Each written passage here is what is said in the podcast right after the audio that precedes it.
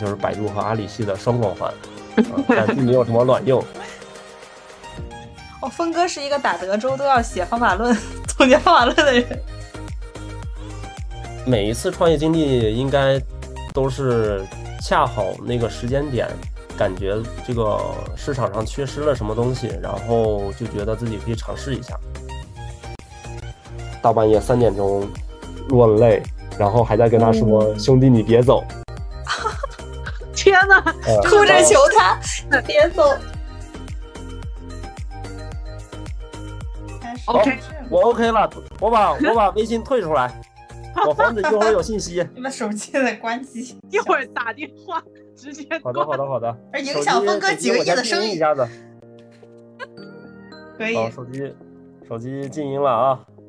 嗯万万事俱备，万事俱备。好嘞。好，好，好。Hello，大家好，这里是罗丧尸和金子的客厅，我是罗丧尸。Hello，大家好，我是金子。今天我们请到了一个特殊的嘉宾，呃，他做了很多连续性的创业，但是他今天跟我说他要分享他的失败经验。我们来欢迎我们的嘉宾峰哥。Hello，大家好，我是杨峰。哎 结束了，啊，要要说很长吗？我以为就打个招呼就好了。没没没事，你你 OK OK。Hello，大家好，我是杨峰，现在是无业游民，然后有很多失败的创业经历。峰哥太谦虚了。我先给大家铺垫一下我跟峰哥的认识，以及他在我心目中产生过的一些关键性的变化。大概是在两三年前吧，然后跟着我们的共同好友维哥一起去，嗯，做了一个户外活动，然后在那个场合认识了峰哥。当时他还是在，如果没记错，应该是在猿辅导做技术端的一些工作吧。然后到了后来，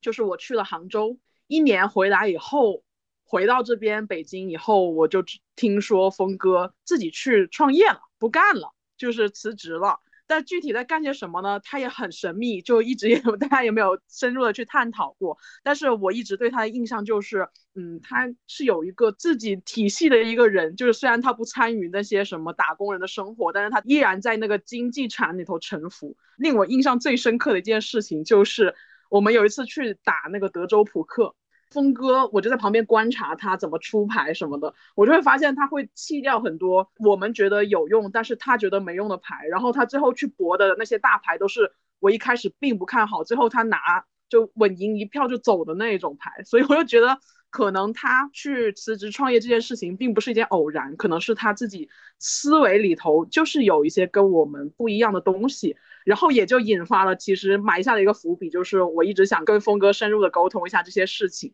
有一个特别搞笑的插曲，就是他的女朋友吴迪跟我在另一个局上面听到了峰哥所谓的财务状况，然后我们都表示很吃惊，连吴迪自己都说什么峰哥居然有这样的一些财务状况，我自己都不清楚。然后我们觉得峰哥整个人就是非常神奇。今天的话，我们一起来聊一下，就是峰哥的一些所谓的从大厂出来，然后辞职创业的这样一些经历。所以我想先请峰哥来自我的阐述一下，你当时是为什么会从大厂逃离，然后你经历了哪些事情？从大厂逃离的话，其实是有很多契机的点的。啊，就以前的时候一直觉得工作当中应该有一些自己的时间嘛。可能在疫情期间的时候，这个感触会更加明显一点，因为当时在疫情期间的时候，总会被封锁在某一个小区或者某一些地方，就会觉得自由可能受受到了很大的限制。嗯，然后我又是一个很向往自由的人，所以就觉得啊，这样的工作不干也罢。又恰巧是在最后一份工作的时候的最后一段时间，承担了比较大的压力。想了想，已经工作了有五六年了。呃，可以出去先逃离一下子，就决定离职了。峰哥，你方便透露一下你之前的几段经历分别是在哪里，然后做哪些工作吗？可以的。当时在大学毕业之后的第一份工作是在百度外卖，啊、呃，就本身实习的时候也在那里，然后就自然而然的去到百度外卖了。当然，这家公司后来被饿了么收购，又被阿里收购。所以当时我们都戏称我们具有 BA 双光环，就是百度和阿里系的双光环。啊，但并没有什么卵用。啊，第二份工作就去到了贝壳找房，对，那会儿房产正是这个兴旺，兴旺到要走下坡路的时候，嗯，然后去到了贝壳找房，一八年、一九年是吗？呃，对，一八年的时候，然后在贝壳找房待了很长一段时间，呃，一开始在家装团队，然后后来又被调到了那个人店平台做，呃，各种二手房啦，然后租赁交易这些东西。你不是开发，不是技术，对，我都是开发，呃，所有的工作都是开啊发，呃，当时在当时在贝壳主要做的是小程序相关的东西，啊，啊、啊，你是前端是吗？对，我是一个前端工程师，然后第三份工作就去到了猿辅导。去到猿辅导原因是因为当时在贝壳也很卷嘛，然后就嗯很想找一份很清闲的工作。恰好听到一个朋友说，他们那里非常清闲，每天七点就可以下班儿，然后就觉得，这样的工作简直是人生中梦寐以求的工作呀！果断投了一份简历，然后恰巧还过了，然后就去到了猿辅导。但是这个可能内卷时间比较长的人会不太适应那种特别清闲的状态，然后那个非常清闲的状态搞得就整个人丧失了一些目标，嗯，所以就等于说你是被闲走的。对 对对，在猿辅导待了没有多久，就去到了美团，然后在美团就一直工作到了最后。这美团是卷生卷死那种吗？嗯，对，美团确实也可能分部门儿。我一开始去的时候并没有感觉很卷，嗯，但是工作一段 时间后，感觉还是有有一点点卷。啊，有一段时间，有一段时间业务会比较忙，可能每天需要熬到一两点钟，啊，就会就感觉还是挺卷的。对，就峰哥刚刚说他自己特别向往自由，这里我要补充一个点是，我认识的峰哥是一个很喜欢玩户外相关活动的人，就包括他在前阵子骨折的时候，他直接就是拖着他骨折的手过来跟我们玩飞盘，然后 我们就叫他叫飞盘杨过，就已经到这种地步，就是哪怕他单手玩，他都比在场差不多百分之九十人玩的要好，就非常夸张的一个地步，所以所以就是。不难发现，他就是确实是有那个自由基因在，然后感受到他自由的灵魂。对对对，然后我其实是很好奇啦，你你觉得这几份工作里头，嗯，他们有为你之后的事情铺垫些什么吗？或者是你有哪些印象深刻的点，有影响到你自己的人生吗？嗯，肯定是有铺垫到的，就是可能很多人在一开始工作到工作到一段时间，从工作当中收获到的东西都都挺多的啊。当然每个人可能不一样，像我的话，呃，从实习到毕业之后继续工作，在百度外卖其实成长也挺多的。第一次感受到职场嘛，真实的职场和学校里面老师的那个状态，以及他们教的那个内容，或者说他们分享的一些场景是不一样的。当时的所有的目标都是我要努力工作，我要晋升，我要涨工资。嗯，但在这在这个阶段，就人生成长可能更多的是个人能力的突破，然后包括一些最基础的个人的标签的，就是给自己打一个 tag，给自己打一个标签。嗯，然后能力突破的话，除了我们正常做技术的一就做前端的一些技术上的一些东西，啊，还会表现在比如说用脑，我们会经常遇到一些技术难题。啊，这些技术难题就需要通过不断的尝试，或者说尝，或者说一些呃新奇的方法，一些你没有办法查到，然后自创的一些方法，然后去解决。然后这个时候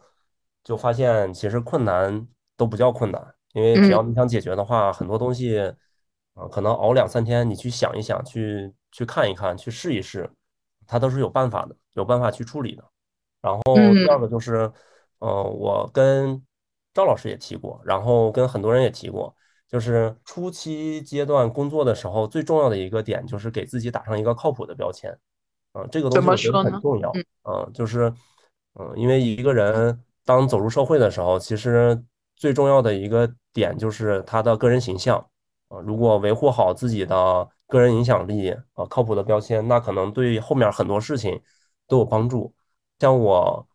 的第第一次跳槽也是，嗯就是我的 lead- leader 会问我能不能跟着他一块儿走啊，包括其他呃会有朋友去问说这个项目我们想做私活，你能不能一块儿过来帮着做？嗯就嗯可能可能维护好自己靠谱的一个标签的话，就有些时候他们可能会想到你，啊，我觉得这个还是挺重要的。你是怎么样维护你所谓靠谱的标签？能举一些案例吗？啊，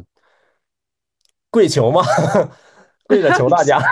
真的假的？那也没有那么夸张，但是比如比如说，很多时候我们在做项目嘛，那保质保量这是最重要的一点。然后呃出现了问题以后，也不要推锅嘛，就是该是谁承担谁承担，然后去想怎么去解决。就是这些是一些工作当中很基础的东西，但确实是它会最终变现成你靠谱的标签的代表。这里我想问一下金子，就是其实金子也是产品经理嘛，你感觉峰哥跟你平常接触的前端的人有什么异同点啊？对，其实，在就是我接触研发里面，相对来说啊，前端是一个更呃，一般来说思维更活跃、更善于表达的一个岗位，在研发里面。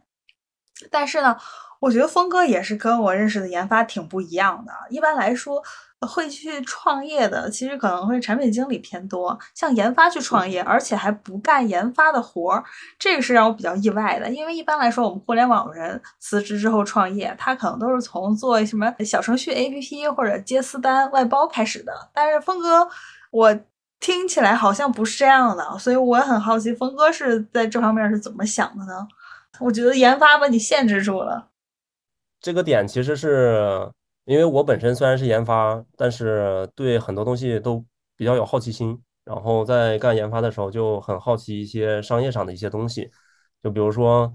在之前新零售比较火的时候，就很好奇这个东西为什么能火起来，然后各家都在用什么方式去做，然后他们这些方式是不是有可能有问题？就经常研究这些东西之后，就让自己变得可能对技术的向往欠缺了一些，或者少了一些，然后对其他东西的尝试的这个想要尝试的这种心态要增强了一些，然后就变成了后面去尝试别的东西，而不是技术上的一些东西啊。当然也有碰过一些技术上的尝试，但是很少。嗯嗯，哎，峰哥，你是大学就学的你的开发研发相关专业吗？还是有转换？对，呃，我们大学就是学这方面的，我们那个学院叫信息工程。也就是说，其实你你没有哦一开始是没有转行，对，是。后来过渡到你的后面的工作里头，他们又分别给了你哪些成长？后面的工作的话，很多成长就不再是不再只简简单单说工作努力这些东西了。第一个就是在于学习能力上的东西，因为一开始的时候工作可能更多的是先去模仿，然后去死记硬背，去学一些标准的技术方法啊。但是后面的话，可能更多的就是简简单单说这个新的技术没有人研究过，可能看一些文档，然后去做尝试，也就是我们说的授人以鱼不如授人以渔。掌握了一种学习方法之后，呃，可能所有新的东西你都会很快的上手，嗯，然后这个东西不止在我做技术上会体现出来，可能别的东西上也会有一些体现，啊，就学东西会比以前更快一点了。第二个就是后面一些公司上，尤其是在美团，美团很强调方法论嘛，啊，然后这个方法论。对我的帮助啊，其实还是挺大的。当然，我知道很多美团的同学都不太喜欢这个词儿啊。嗯，就我在美团可能是写了我所有工作经历里面最多的文档啊。当然，跟其他人比可能没有那么多，但对于我来说是进步了。因为很多文档是我沉淀下来一些我觉得会比较好用的呃思路，或者说呃解决问题的一些办法。然后这些东西是可以直接被复用到其他地方的。啊，包括我的文档里面还会包括一些对商业上的一些思考，然后我都放在文档里面了，以及我打德州或者说打德州之后一些经验和对标到其他事情上的想法，哎，一下不知道怎么说这个词儿了，啊，啊然后这些东西也都会记录上来。哦，峰哥是一个打德州都要写方法论、总结方法论的人，啊，会有会有，可以哦，对，对他们几个男生就是 有把这些东西沉淀成他们的人生经验，你知道很夸张，就有一度沉迷在这个牌里头去。嗯，因为这个确实，呃，能风靡世界的游戏还是有一定道理的。嗯，哎，那那你你其实你刚刚说的都是一些偏你本身那个互联网县城里头的东西，那是什么样的契机让你转化到你这个创业赛道上面来呢？创业赛道的话，每一次创业经历应该都是恰好那个时间点，感觉这个市场上缺失了什么东西，然后就觉得自己可以尝试一下，然后就正好嗯，在做了。嗯，你可以展开说说吗？对对对，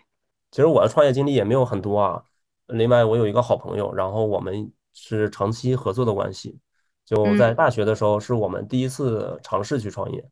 然后当时也是大学同学哦。啊，对，也是大学同学。嗯，嗯，当时因为我们在哈尔滨上大学嘛，啊，那会儿是外卖兴起，然后百团大战。然后当时缺失了一个东西，是我们总想吃那些小零食，然后冬天太冷，或者说不太想下楼的时候，啊，我也没办法去买。然后我们就想着说，是不是可以做零食的，跑腿。对，商就是学校的商城嘛，啊，学校商城的配送哦，平台啊，然后做了零食以及桌游这些东西，就是我们比较常用的一些东西。啊。嗯，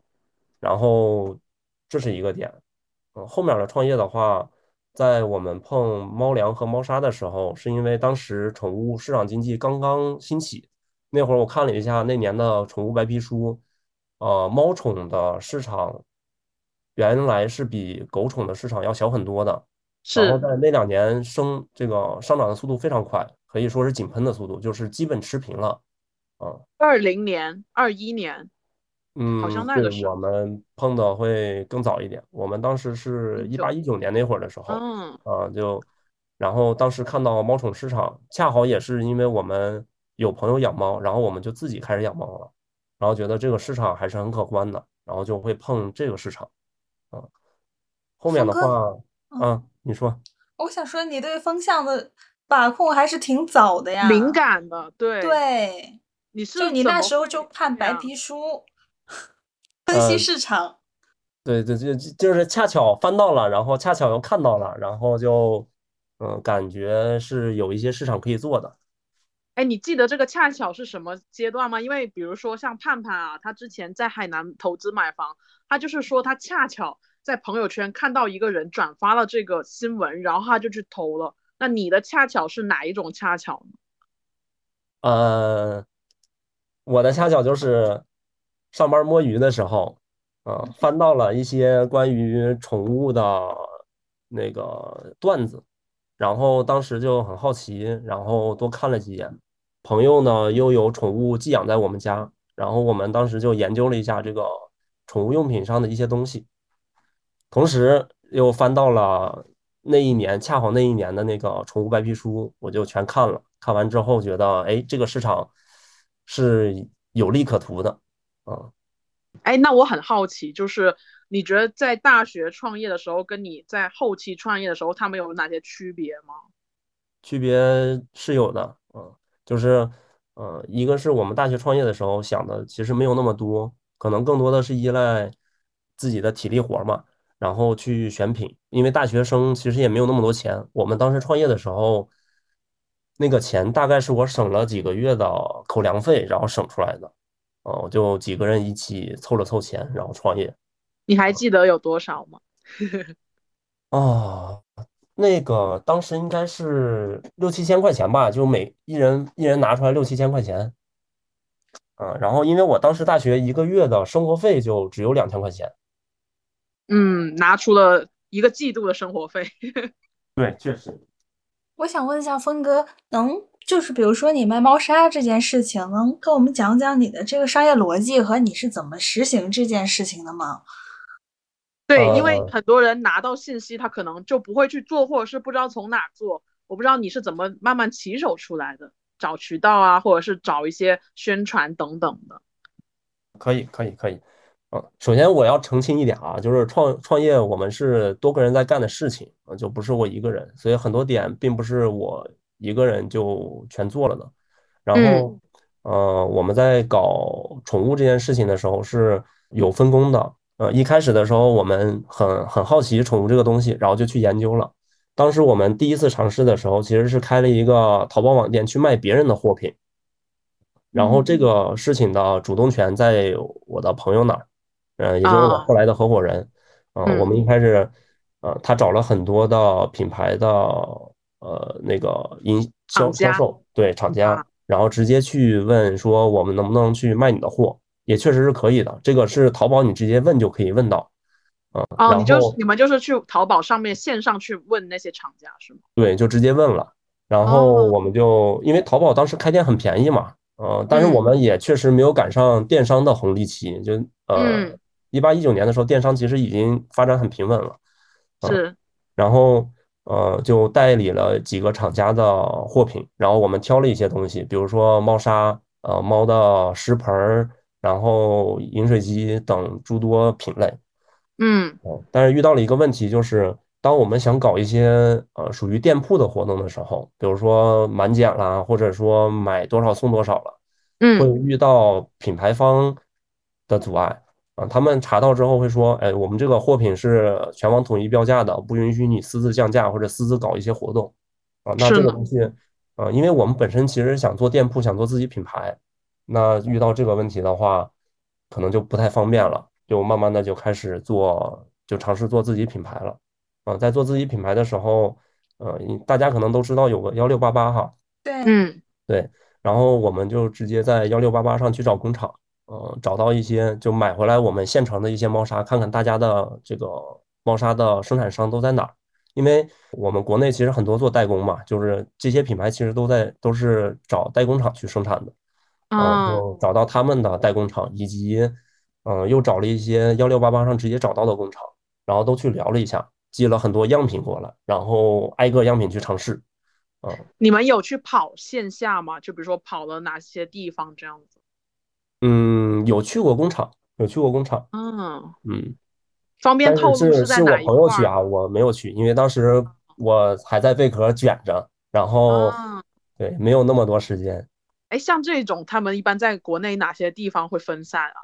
这个呃，猫砂的话是这样，呃，山东绝大多数代工厂都在山东啊，包括猫粮，其实绝大多数代工厂也在山东，嗯，然后可能我们知道的河南、河北啊这些地方，呃，包括浙江都有一些这个小厂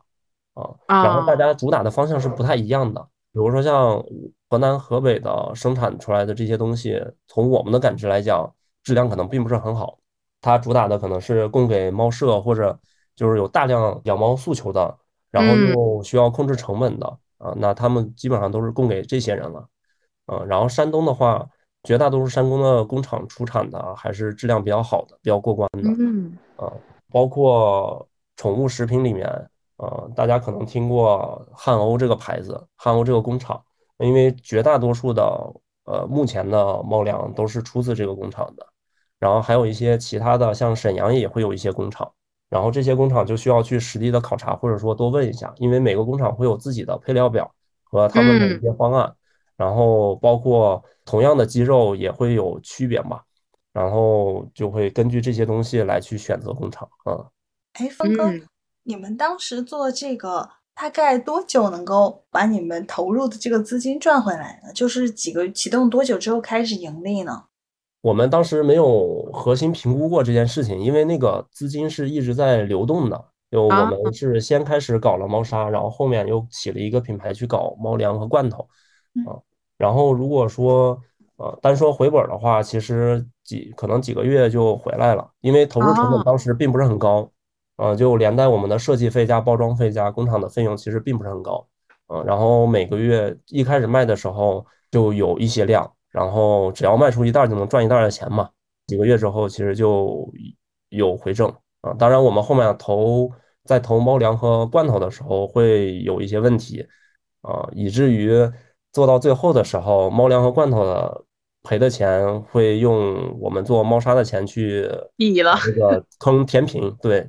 啊，所以这块儿是有有一些失败的案例存在的，方便分享吗？你是说失败的案例吗？都可以，就是你觉得很有意义，或者是觉得哎特别有给自己吃教训的那些东西。嗯嗯，对，就我们之前复盘过这个事情，就从失败的点来看的话，首先我们已经运营了一段时间的猫砂是有一定用户基础的，但是我们当时觉得，呃，因为猫砂这个东西本身是一个高频低价的东西嘛，它的利润空间本身很小，然后很我们主观的认为，很多用户其实是把它当做保洁用品的，啊，就是卫生的一些东西，那可能跟猫粮罐头这些东西是没有办法共存的，所以我们猫粮罐头起了一个新的牌子。等于说重新再打用户基础，啊，但是这个我们起猫粮罐头的时候，已经是我们做猫砂一年半左右，就是宠物品牌、宠物市场已经很卷的时候了，啊，那大家都在一个统一起跑线上去卷这件事情，啊，就能起能不能做起来，很多时候有运气的成分，然后也有我们自己资金量的成分，以及我们。呃，在往这个品牌的形象上去打，会有一些问题啊，因为当时，呃，我那个朋友是从小米出来的嘛，啊，他可能更倾向于说沿用沿用小米的那个那个逻辑啊，就是我们要用好的东西且便宜的东西，让用户体会到我们的诚意。但很多时候，好真实，好真实。对，但很多时候做一个品牌或者做这些东西。好的东西不一定用户会买单，但好的东西有可能，但低利润的东西有可能会拖垮你啊。所以当时，当时我们的就是猫粮和猫罐头就会有稍微有点拖累我们的猫砂啊。等于说你们最后还是选择了高质量低利润的方式去铺这条线。对对对，啊，就我们选的这个路可能也会有一些问题。呃，在我们后来评估的时候，一开始就把品质打高。然后做高价高品质的东西会好一些，因为高价高品质往低走，对用户来说其实是好接受的。但如果你是低价高品质的东西，或者低价低品质的东西，你如果想打高利润再往高走的时候，很多用户其实他接受是有一定的心理的这个接受成本在内的，对，会有一些用户去流失掉了。而且肯定还得走量，但是市场就这么大，那走量也会有阻碍哦。嗯，对，恰好那个时候。百家百花齐放，百家争鸣，嗯，就猫砂、猫粮出来的品牌都很多啊，当然也有那个时候跑赢了的，比如说现在很火的喵凡斯，嗯，我们在做的时候应该差不多跟喵凡斯是同步的嘛，嗯，然后他们确实跑赢了，当时我们也研究了研究猫喵凡斯的那一套逻辑啊，然后他们现在从猫粮的这个单一品类也扩充到了其他。全科的猫宠类的品类上了。我想问，那当时你们是因为觉得这个赛道太卷了，然后评估了一下，为什么没有选择去那个优化自己的这个呃就是打法，而是就是放弃了这个赛道呢？嗯，也有在也有在优化，就我们可能在呃猫粮、猫罐头这件事情上也踌躇了很久。大概经过几次调整，然后几次投广告之后，感觉可能意义不是很大了，嗯，因为因为我们如果想重新再调整这个产品在用户心中的地位，或者说重新调整我们的这个产品的基调，那跟重新起一个品牌没有什么区别，所以当时在做猫粮、猫罐头，大概一年多快两年的时间之后就停掉了。嗯。嗯，等于说现在你已经没有在做这一摊生意了吗？嗯，对，我们前段时间刚停掉所有猫砂、猫粮、猫罐头的生意。哇，持续了很久是吗？相当于？嗯，做了四年吧。五年了，对，四年，四五年。嗯，哎，对，因为峰哥你平常都很少去发朋友圈去聊这些事情，那我就很好奇，你所谓的去。打响你的品牌，你都做了哪些步骤啊？因为如果你自己都没有跟周边的人很大的宣扬，那你是通过什么渠道去让人家知道你的牌子的呢？嗯，这个因为我个人这个性格的问题，我不太愿意在朋友圈去发这些。然后我们一般起品牌的话，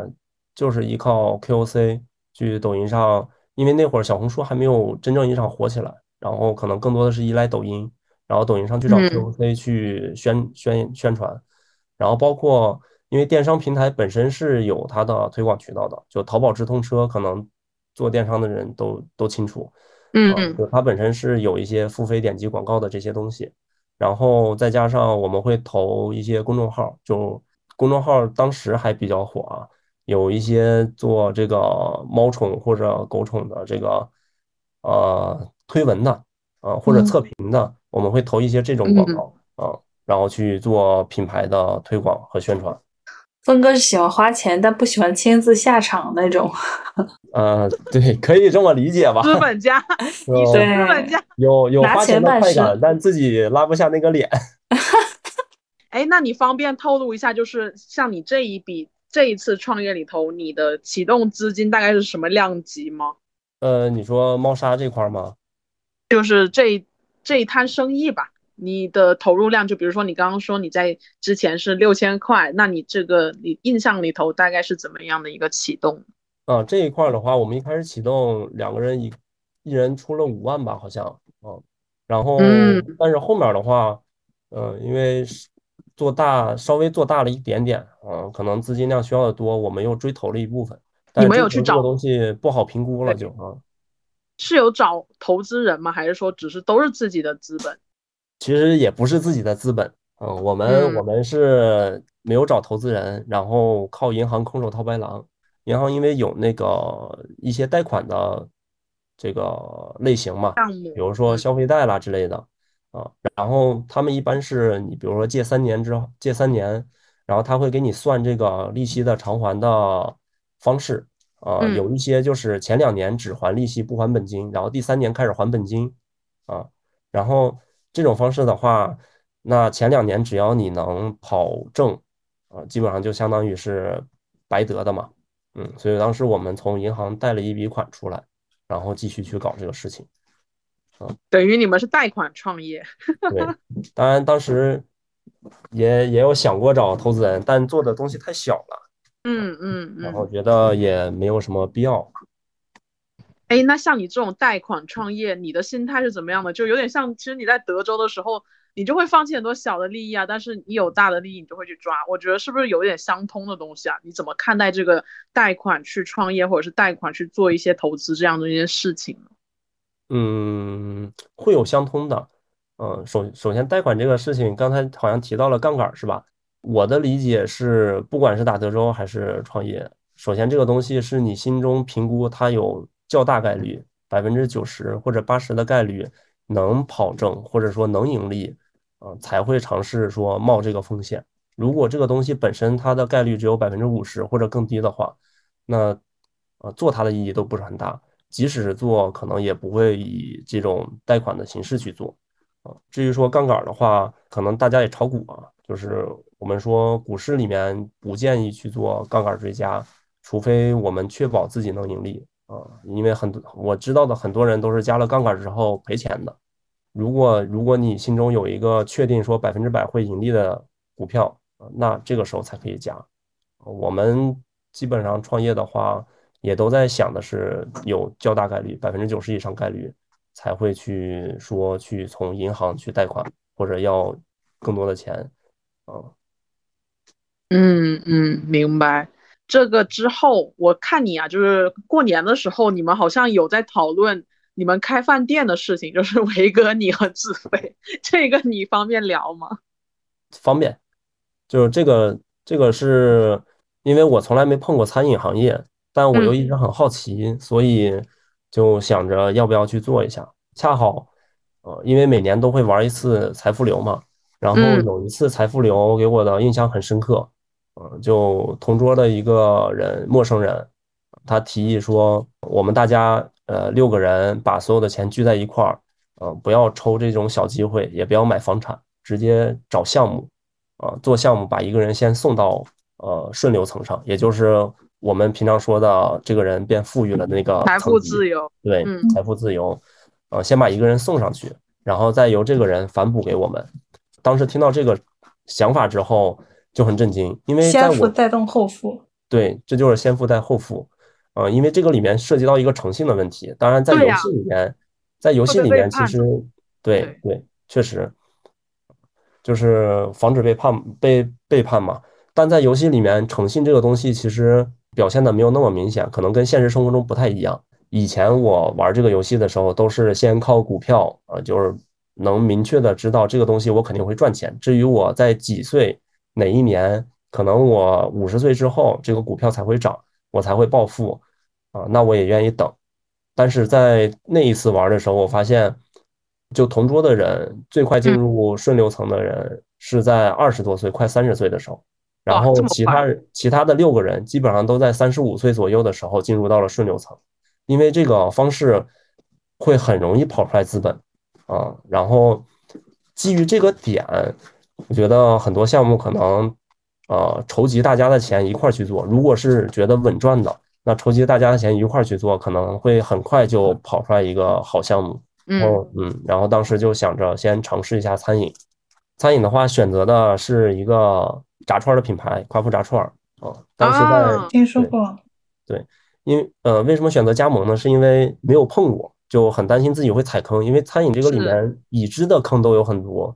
可能加盟一下的话，会帮我省去一部分踩坑的这个成本。嗯，然后就就去研究了一下各个加盟品牌，恰巧那个之前合伙的这个朋友，他也研究了一下夸父炸串儿，啊，但他没有，他当时没有选择加盟，他担心会会赔嘛，因为，呃，从大家的认知里面都觉得是加盟一干就赔，对，加盟需要赚的是加盟商的钱，啊，如果如果他本身赚钱的话，他是不会放出来加盟权的，对呀，嗯，对，但其实。就从我的认知里面，一直感觉是只要这个生意存在，呃，企业有很多人愿意干，有可能真的是有盈利的。就细细细细想了一下，因为如果一个品牌想做做到量极大的话，比如说像蜜雪冰城现在这个体量，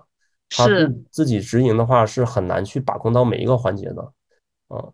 反而放权的话会好一点。所以当时就研究了一下，研究的点是。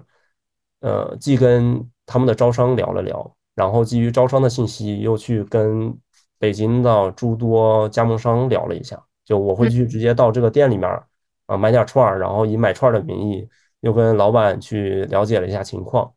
然后啊，周边辐射到的我了解到的很多老板其实是有赚的啊，他可能还没有回本，但他给我算了算清楚了每个月自己的盈利啊，然后当时感觉。还可以，所以就尝试了一下，啊，就点是这么个点，为什么选择它，以及为什么去做啊？像这一个夸父炸串，你们的初始成本方便去聊吗？嗯，方便，就是它这个加盟费用是公开的，呃，四万九千八的加盟费用加上管理和呃定金一共是七万六千八，然后呃设备费用根据你的店铺大小来决定。加上我的装修以及前期进货的所有成本算下来，大概就是三十万左右。三十万，对，盘下的店铺，实体的店铺，对。然后总体的这些就是三十万左右啊。哎，峰哥，这个店铺在哪里呀？哪个城市？直接去消费。太原。太原。对，因为我老家是太原的。然后，呃，当时其实原定计划是开在北京的，看了一下地图。北京其实当时夸父炸串的密度还是挺大的，就很多区域已经做到说有一条街道有三家店啊，就还是挺密集的。但是为什么想在北京呢？是因为我当时在望京工作嘛，然后在望京那个辐射圈内，大概三公里的一个辐射圈里面是一家都没有的。嗯啊，然后恰好这个辐射圈里面是有一个商场，然后有又有很多写字楼，因为我们周边都是写字楼，是觉得。呃，写字楼多的地方，大家呃点点外卖，或者说直接到店，都还都还是有一些空间的。但是这个这个区域内的商场没有空铺子了，然后没有了，对，没有了。你是在疫情期间进的吧？都没有吗？嗯，对，疫情期间，我记得是二二年左右，是不？对，二二年的七八月份啊，那个时候就没有店铺可以租吗？对，我记得那个时候是餐饮行业被打击的最惨的时候。对啊，都说确实是被打击的最惨的时候。嗯，但那个商城确实是没有可以用的空铺子。哦。嗯，核心的一个原因，我看来啊，因为那个商城它的北向和东向就是整个望望京这一片的所有写字楼了，这一条街上全部是写字楼。呃，然后嗯它的南向是诸多住宅小区，呃，高层，所以不管是从周中还是周末来看，这个商场的生意都还不错。嗯，是哪一个商场？呃，华彩，华彩，哦，望京华彩，因为望京那边好多商店，我我嗯以为会有一些空铺，因为我之前去望京逛的时候，疫情期间我就觉得都关着门，我就还觉得挺萧条的。没想到就嗯。是从峰哥口里头说出来是完全两样，就我就突然有灵光一现，就觉得说好像大家都很消极或者怎么样的时候，其实如果你仔细去看市场的话，它是有一些反向或者是不一样的机会的。嗯就他们当时的声音应该肯定也不不是特别好做，一定比他们在疫情前会下降很多，就是他们嗯的这个业绩，呃，但是至少能允许他们撑下去。当然也会有一些本身地理位置就不是特别好的铺子，嗯、可能就干不下去了。但这种铺子拿的意义也不是很大嘛，所以当时选择了半天，感觉都没有合适的，就放弃在望京这一边去做了。啊、正好老家是太原的，又比较熟悉，想着想想了想，呃，可以让家里面人帮忙看店嘛，就我自己啊，即使不在太原的话，家里面人也可以帮忙，然后就考虑在太原去开了。嗯哎，那像你呃选这个选在一个二线城市，或者是说你这么去盘店面的话，你是什么逻辑呢？除了地离家里比较近这样子。嗯，首先第一点肯定是家里比较近，然后嗯。实际上去看的时候也也确实考察了一下，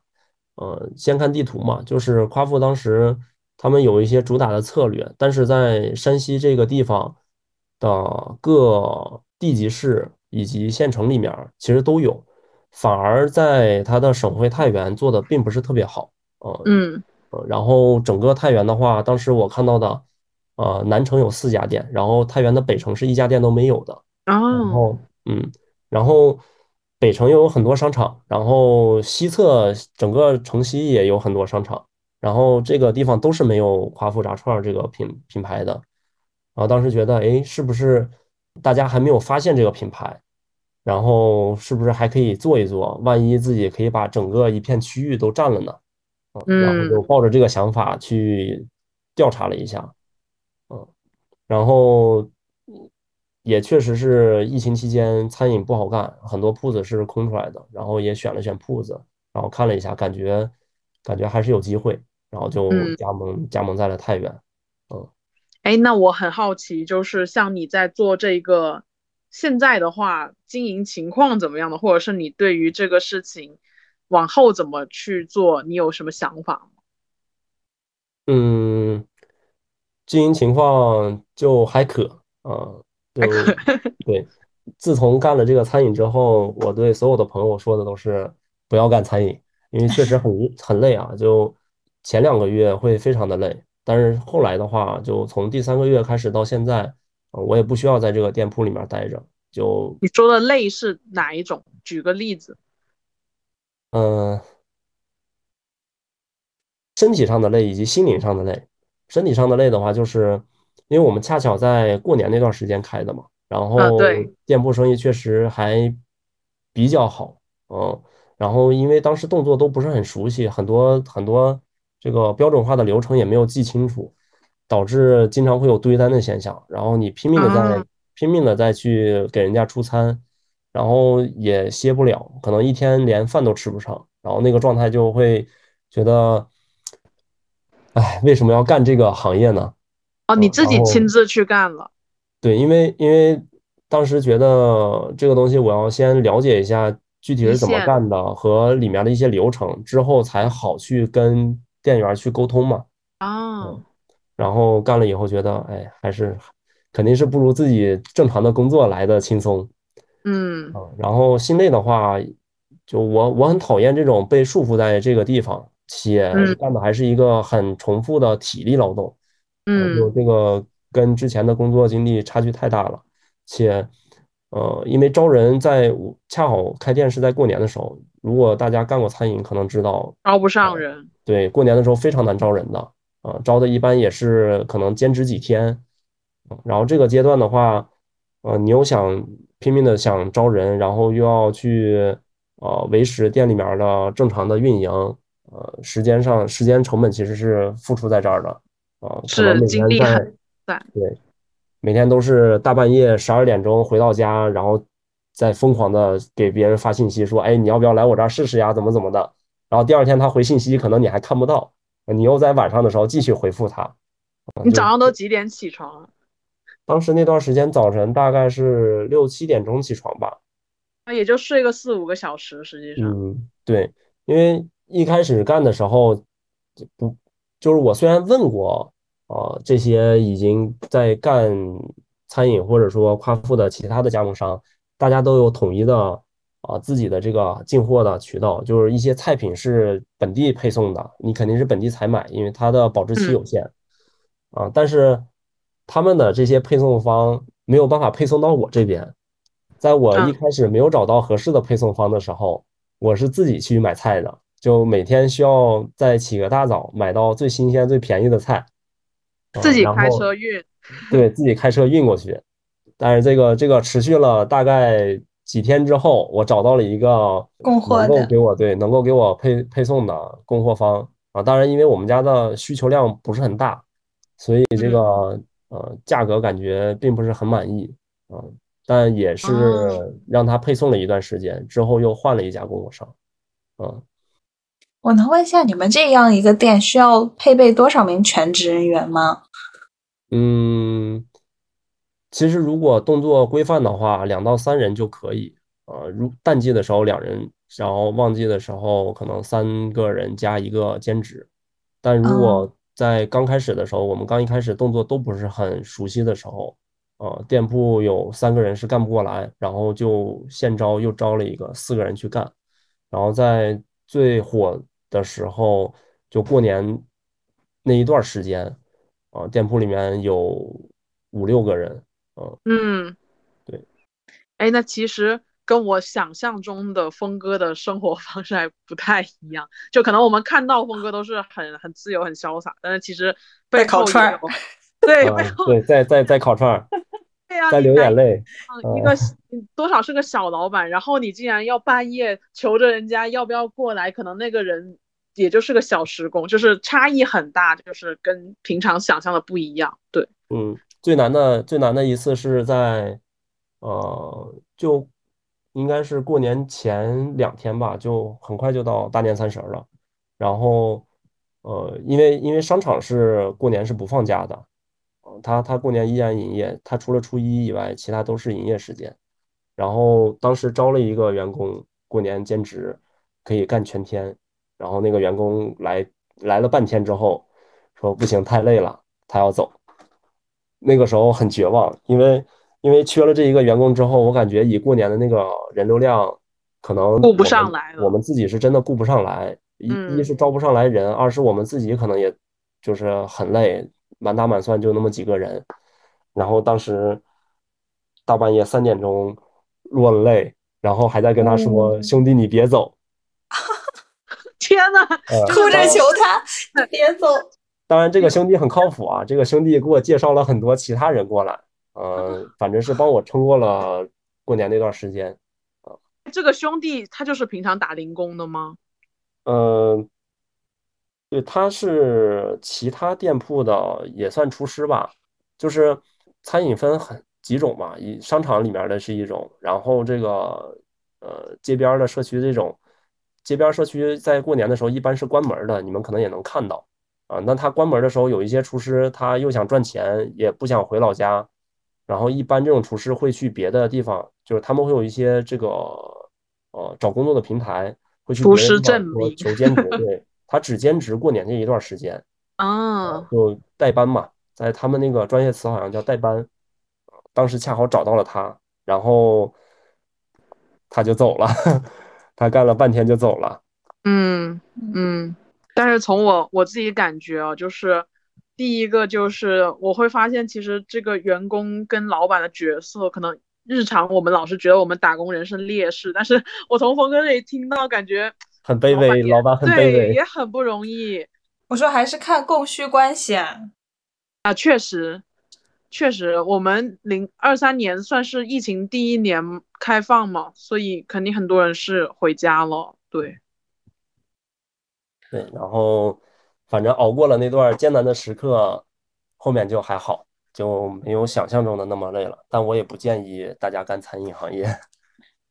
哎，除了人手的问题，你还踩过其他的坑吗？因为我看有些人他是什么店铺装潢装潢踩坑，或者是其他的，你有相关的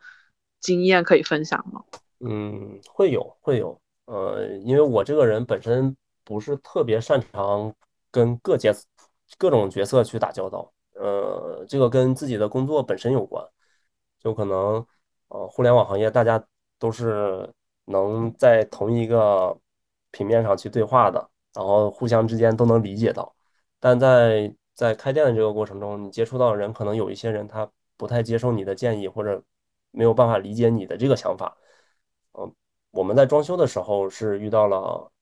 呃，找了三家装修团队，第一家装修团队信誓旦旦说可以装修，没有问题。然后当商场要求出示各种资料的时候，这个人说，哎呀，没有办法出示。然后就赶紧去换另一个装修团队，然后装修团队说也没有问题。然后等到第二天的时候，需要报方案的时候，他说我们公司觉得你这个活儿太小了，不愿意去接。然后又找了第三家装修团队，啊，就这个东西也是反反复复，可能别人开店的时候没有遇到我这种情况，啊，然后第三个装修团队又涉及到了其他的一些问题，啊，因为装修里面会涉及到。这个电工的问题，就是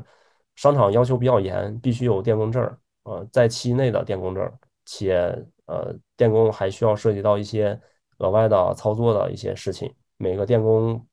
不一样啊，有接弱电的和强电的，然后，呃，然后这块儿的话，当时也疯狂的在找人，同时被坑了一笔钱，啊，被一个中间商大哥坑了一笔钱，因为中间商大哥是。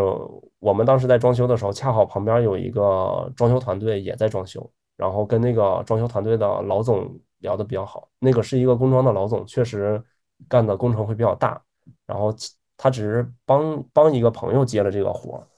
然后从他那儿就呃要到了一个电工的电话。呃，结果这个电工呢，他他其实不是一个真正意义上的电工，然后他又帮我找了另一个电工。然后从我这儿收了一笔中间商的费用，我当时觉得，哎，有点坑，有点坑，反正这个上面就花了一些冤枉钱，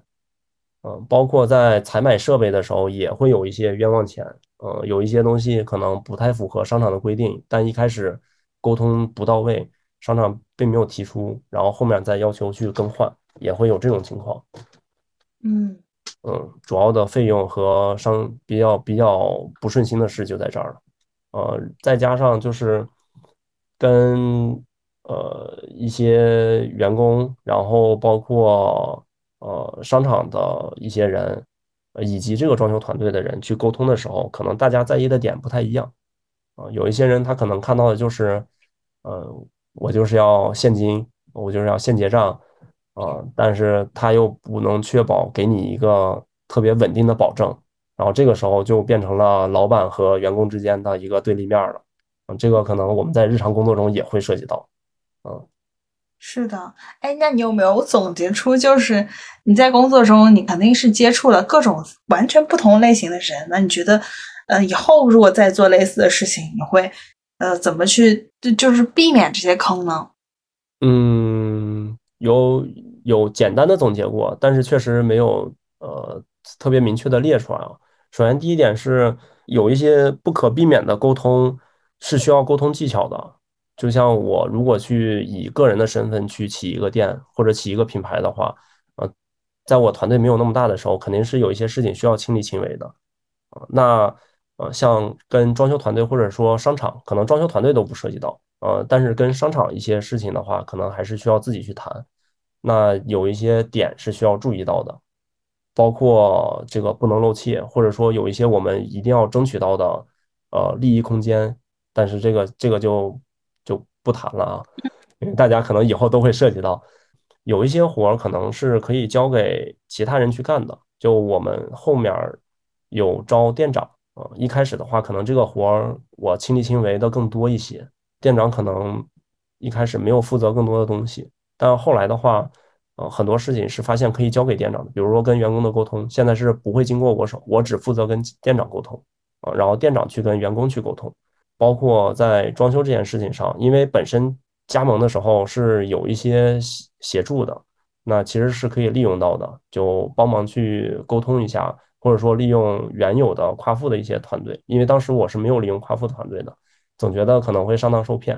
啊。但呃，即使不利用他们团队，其实也可以去要求一些他们的一些人力支持是可以的。然后就是这种，对，就是这种呃，有一些事情是不需要自己去做，或者说呃应该放权的一些东西，在一开始的时候是总觉得这些东西应该自己去盯着，害怕去害害怕出问题。嗯，我听我听你讲下来，我感觉，因为我觉得，首先一个是中国是一个人情社会啊，但是我感觉你在你在开店的过程中，好像没有太利用到自己个人的一些在本地的资源。我听起来啊，再一个就是你们加盟的话，按理说是不是就是夸父他们这个品牌会给你们提供一些，比如说店铺的设计啊，一些规范啊，包括这些资源，就是是不是如果利用起来会更好呢？嗯，对，确实是，确实是，就是有利用，但是利用的不多，所以后面在开店之后，我整个人空闲出来了，也在复盘在开店过程中的一些问题。首先列出来的就是这个问题。嗯，至于人情这块的话，因为就是如果单纯说跟人打交道的话，我可能不是特别愿意去跟各类人群打交道。然后，呃，人情的话。一开始我也说了，嗯，可能花钱花钱能处理的事情，我不太愿意欠这个人情，或者说要求别人帮忙，啊，所以，呃，花钱雇了店长之后，很多事情是交给店长去做了。我觉得相当于花钱买买别人的时间嘛，总好过我欠一些人情，然后不知道该怎么去还要好一些。这只是个人的感觉。请他吃个炸串。提问是你说。一个小生意要到什么样的规模以后，你才会开始想要去找人外包掉一些你的事务？还是说，其实这个东西它不是一个卡点，它就是你觉得该花钱的就花出去这样？从现在我的复盘角度来讲，如果在在做类似的事情的时候，可能该花钱就花了啊，因为本身我呃搞这些事情的目的是为了探寻商机，而不是过去打工。那自己消耗在里面其实是没有意义的啊！你花钱去获取更大的时间，可能减掉的只是你花掉小部分钱的这个利润啊，就是我觉得是是是很可观的，是是比较可观的，也是啊，我觉得可以说得过去的啊。至于你说要在什么阶段，我觉得呃，不管你多小的店，如果你的目的是为了说赚取更大的利润。那你一开始就可以考虑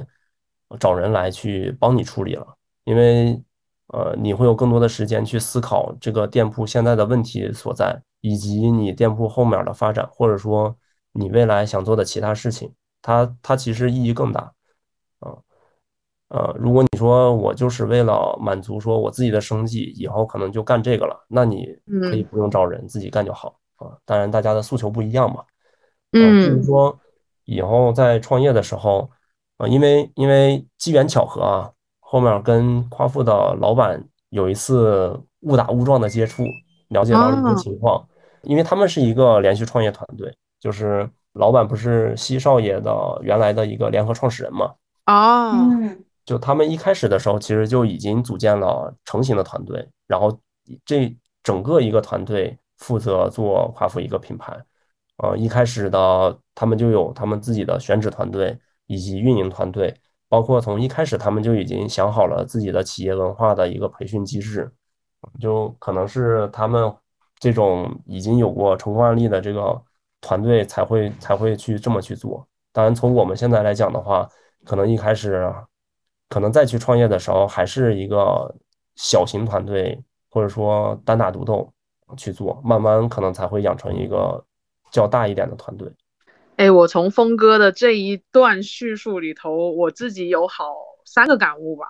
就是第一个是，他信息差有时候是你建立信任的重要抓手。就是你通过了解别人，或者是别人给你兜路一些东西，不管是有钱的、没钱的，涉不涉及利益，但是你但凡有信息差的交换以后，你们的那个信任关系会更加的浓。包括我觉得峰哥好像一直在找的合作伙伴也都是一些老伙伴了，好像在这一块儿是不是踩坑也会比较少啊？这个我我是第一个感触。然后第二个就是我会觉得就是很多打工人就会觉得啊，我先做好我自己的东西，我有盈利以后我再去雇佣别人，或者是我再去释放我的劳动力。但是峰哥就是会，只要我奔着这个最终目标。是，比如说释放我自己的精力，那我就是任何节点都可以去招聘，而不仅仅是局限于我现金流如何了。他就会用所谓的你说的杠杆思维去撬动一些事情。然后第三个，我就是挺有感触的，就是感觉这种老板跟店员的角色，好像在我跟我的传统意义上的感觉完全不一样。就是我本来可能会觉得，是不是老板才是那个。得利者，但是就说单长期来说是啊，但是在短期之内，其实还是要放下很多东西去去跟别人妥协，或者是融到这个下沉的市场里头去。我不知道金子有什么感受？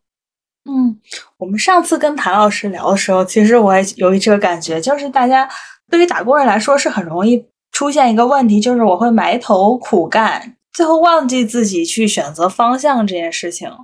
这个，因为最近咱们不是也在做一些关于转行的这个咨咨询的想法吗？我觉得其实大多数的人都是处于那样一种状态的，而像峰哥啊、谭老师这种创业性质的人，其实你们更愿意思考。我觉得这个是一个创业者的一个必备的一个特性，哎，或者说，如果你想要就是能够有更高效的利用自己的时间的话，思考的占比是要更大的。是高于你埋头去做一件具体事情的这个价值。嗯，我觉得确实是这样的。嗯，就呃，不管是在工作过程，还是未来，如果真的有计划想创业，还是已经在创业的路上，呃，给自己留足时间思考是很重要的一件事情。就嗯，因为你走过的所有的路，总总会需要去复盘嘛。呃，即使是失败的案例，然后。那复盘复盘是需要一定时间的，复盘之后怎么去解决又需要一段时间，所以呃这些思考的时间，如果是消耗自己的其他的时间去做这个事情，那可能会有会让自己感到很疲惫。但如果说我通过呃花钱或者说其他的办法，反正能获取到额外的一些空余的时间，然后让自己去思考，那有可能这个思考就会带来更大的。呃，利益，所以我觉得，呃，就长留下来这些思考的时间，哪怕用钱去买这些时间都可以。嗯，我觉得这个点很很就是很重要，因为其实很多打工人他们都是在被任务和时间推着走，就是好像今天你一周的周报里头很充实，有对你但凡有四个小时的空闲时间，老板不允许，然后你自己可能都会有点心理焦虑。但实际上，这四个空闲时间它很重要的。它其实甚至于说，就像峰哥说的，我甚至这一周我都用来思考，我可能最后执行只用了一天，但是我前面四天我要去收集信息，或者是去复盘我的动作，这个过程更重要。但是很多人就会觉得这个过程是轻的，然后这就让我觉得有一点阴谋论的，就是经常就是老板就会说，哎呀，你别别想那么多，你先干，哎，下一个任务来了，我们赶紧堆上。实际上。他之所以能够垄断这种资本的东西，很大一部分原因就是说，他垄断了你思考的这条线。就很多人因为待在这个打工舒适区以后，他就不去思考了，他也不认为思考是重要的。而真正能够积累资本的那些人，反而是那些大量时间去思考，然后少量时间去通过精准的动作去执行而产生利益的这个东西。我今天是挺受教的，就这一点上来说。对，而且今天峰哥。多次提到了复盘这个词，这个其实我我挺好奇，我挺想知道峰哥，你是在每一次做了一套事情之后，你是如何去进行这个复盘的？有没有什么经验？包括你复盘之后如何去指导你下一步的动作？复盘的话，这个东西没有什么，我我确实没有形成什么固定的模式啊。呃，习惯性的就产生了一条一条。对，就是呃，一个是平常比较喜欢记录嘛，就可能我走到哪儿突然想到哪些点，然后就会记录下来，或或者是想的是一些新奇的点，或者是想到一些之前做错的点，然后会记录下来，然后可能记录的多了就汇聚起来，就变成了正常的一个复盘。然后也有一种是，可能很多人都有这个习惯啊，就每年会写自己的呃新年总结，呃不是那个旧年总结和新年的规划，然后呃旧年总结这一部分其实就很重要了，看自己有没有做到自己呃上一年想就是规划出来的这些事情，在正常的其他的事情上，比如说创业里面，我可能不叫创业啊，就是做了一些小的玩意儿买卖。然后这些东西为什么失败？啊、会去思考。就是如果真的失败了的话，会去思考，呃，这个失败的点在哪儿？呃，哪步走错了？然后如果下一次再碰这个事情的话，呃，是不是可以去避免或者说克服？然后，呃，同样可能在做这件事情中间也会去思考，呃，不管是当时做猫粮、猫砂，还是现在做餐饮，这个过程中其实一直是能够不断成长的嘛。比如说，呃，餐饮中我明显的能感觉到自己可能不太擅长跟人，呃，跟下面的这个呃员工去沟通，嗯那中间呃加一个店长是不是更合适？那我又会去学店长是怎么去跟员工沟通的，因为我会去看他的沟通技巧，因为店长是有很多年的带店经验的，然后他这些沟通技巧我也会列下来，然后呃，包括我跟店长去进行沟通的时候，也会去想今天沟通的这个语气，或者说今天沟通的这些内容，呃，是不是合适？然后呃，态度太温和了会有什么问题？态度太严厉了又会有什么问题？这些东西其实我觉得复盘这个东西是每天每时每刻都在发生的。然后如果真的时间欠缺的话，可以先列下来，然后之后再去想。但如果时间充足的话，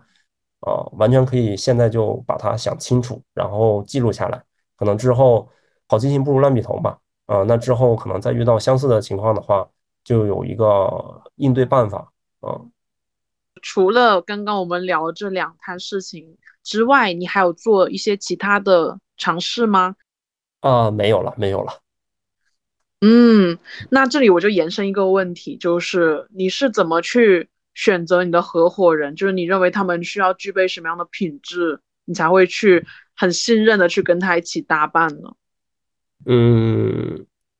这个问题的话，有点儿有点儿个人色彩在里面啊，就是没关系，可以分享一下。嗯嗯，因为我我知道这个有一些人选择合伙人的标准，但是我这个情况是，呃，我可能需要先非常熟悉这个人，啊，这个人可以是我的同学，可以是我的玩伴，反正我们需要有较长时间的相处，然后确定这个人是一个什么样的人，然后呃，其实说的功利一点，我有的时候会去给大家打标签。呃，当然这个标签是好的，就是我会去看，呃，每个人擅长的点，然后他有没有可能在未来，呃，和我一起去做哪些这个比较好的事情，啊，然后可能会在呃遇到这种类型的事情的时候，会专门去找这个人去聊一聊。至于其他的选人标准的话，呃，没有那么多，这个人思路清晰，呃，靠谱。啊，靠谱的话就是首先他能坚持做一件事情，然后不会突然割掉割掉我，然后呃再加上这个人，呃执行能力可以稍微有一点啊，不用特别强啊，但是强的也很好。基本上这哦，个对，基本上这个是我理解正常在工作当中每个人都就是在在互联网厂啊，我其他其他的地方我其实不太清楚。但我觉得互联网厂的很多人其实都具备这样的啊特点啊，所以就是这这个就是我选择的标准。我这里有一个好奇，就是你说的是执行力稍微有一点，但是不用特别多，为什么不是一个执行力强的人呢？执行力强肯定也是好的，但是，嗯嗯、其实其实很多时候一个人的能力并不是样样突出的，就可能这个人非常擅长呃思考，或者说呃出谋划策啊、或者这个嗯，人有其他一些擅长的点，但他的执行能力可能没有那么的强。那这个时候其实大家是可以互补的，就没有那么呃特别依赖这件事情。嗯，你这个还挺打破我的认知的，因为经常你知道，就是你说领导去 PUA 你也好，或者是跟你谈心的时候，他就会经常说啊，你是一个实操能力特别强，你是一个什么落地性特别强的人。但是我听完峰哥讲，我觉得这句话好像并不是在夸人，就是就 It's OK，但是这不是我需要你的核心能力，就是我是觉得应该是因为峰哥的执行力强。所以他可以不用别人也那么强，就可以运作起来。嗯，可能可能也会有这个问题存在。嗯，那像你选择一个同样的，你选择一个项目或者是选择一个生意的时候，你会有哪些评判标准？觉得它百分之八九十你可以胜券在握，或者是稍微成功率会大一些呢？就从我个人来看，呃，首先这个东西的市场肯定是够大的嘛。啊，这但是这我们现在谈的这个东西其实是有一个呃标准话术的，应该是就是大家有一个统一认知，呃，但我自己选择的话，市场够大，企业呃在我能力范围内，呃规模是符合我当前的经济范畴和能力范畴的。比如说，呃，如果你现在说有一个一个千亿市场，然后投资成本在几千万甚至上亿，那我自己也肯定也拿不出来，我也没办法去做。啊，我也没有花过那么多的钱，那可能选择的都是比较适合我的，接触到我生活的，所以我目前碰到的基本上都是互联网或者消费品或者呃服务业，就这些是我日常中息息相关的，能够看到、体会到、摸到他们是怎么运作的。当然，里面的底层逻辑是需要去啊再详细的去了解啊，但至少我有一个概念。然后基于这个概念，再去选择说目前的市场行情、目前的发展风向，然后基于这些风向再去判断说我要做的是哪些细分的领域。啊，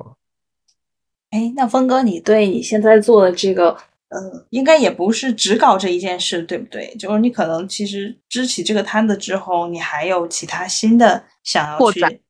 对，呃，确确实是。碰它是因为后面有其他的计划才会去碰它的，哦，然后嗯，这是第一步棋是吗？对，这是第一步棋，从里面学习一些东西，了解一下情况，然后再去做后面的事情。当然，具体具体做的事情就不要透露了。这个事情我也没做成呢，都没有落地的事情，呃，说呢感觉意义也不是很大啊。嗯，哎，峰哥在这一块还是。挺传统的，就是 会等到事成之后再往外去讲。嗯，因为感觉事情没成，讲出来，嗯，总总有点吹牛逼的感觉。嗯，好，我们也尊重峰哥的意愿。嗯，好，那最后想让峰哥结个尾呗，就是。如你想对一些就是如果想要去探索一些新领域，或者是正在创业的，或者是想要创业的朋友们，你有什么想要跟他们说的吗？呃，沿用一句话，呃，这个平常说的是股市有风险，投资需谨慎。呃，创业其实也有很大的风险，但是如果选择了一个好的赛道，又有相对好的团队，以及呃自己足够的信心的话。呃，我理解任何一个事业其实都是有成功的，就是有较大概率成功的可能的。所以大家，呃，选择好，选择的时候慎重一点啊，在做的时候只要坚定不移的往前走啊，遇到困难去解决困难啊，我相信大家都会成功的。即使是失败，可能也是一个呃足够你继续成长的一个非常好的案例啊。嗯，有一天。直到有一天你会踏上那个成功的船，走向那个金字塔尖儿。嗯，我觉得从峰哥的这个结尾里头，我是听到其实更多的是他的一种事在人为的心态。就很多人可能对，就是会很多人就说是天意，是环境所为。但是峰哥其实就是我们只要做好自己的思考，然后就该干就干，然后嗯，就是。各种层面上的去自己去支持这一摊事业，就是事在人为的这种方式去影响周边的环境，我觉得这个特别好。今天就聊到这里，你们觉得呢？嗯，好，谢谢峰哥。嗯，感谢感谢感谢两位。感谢两位。峰哥，峰哥录制的全过程比平常严肃超级多，你知道吗？是吧？就是平完全时是什么样的？说不出笑话，你知道吗？就平常峰哥肯定是那个抖包袱的人，今天他就特别的紧张。哦，呃，确实会有，确实会有，没有经历过。没有经历过，没事，我觉得可能第二次你就会放松很多。今天我觉得其实我还看到蛮多不一样的视角，说真的。又是很有干货的一期。嗯，那我们就跟听众们说个再见好了。好，拜拜，拜拜，大家再见，嗯拜拜。好。拜。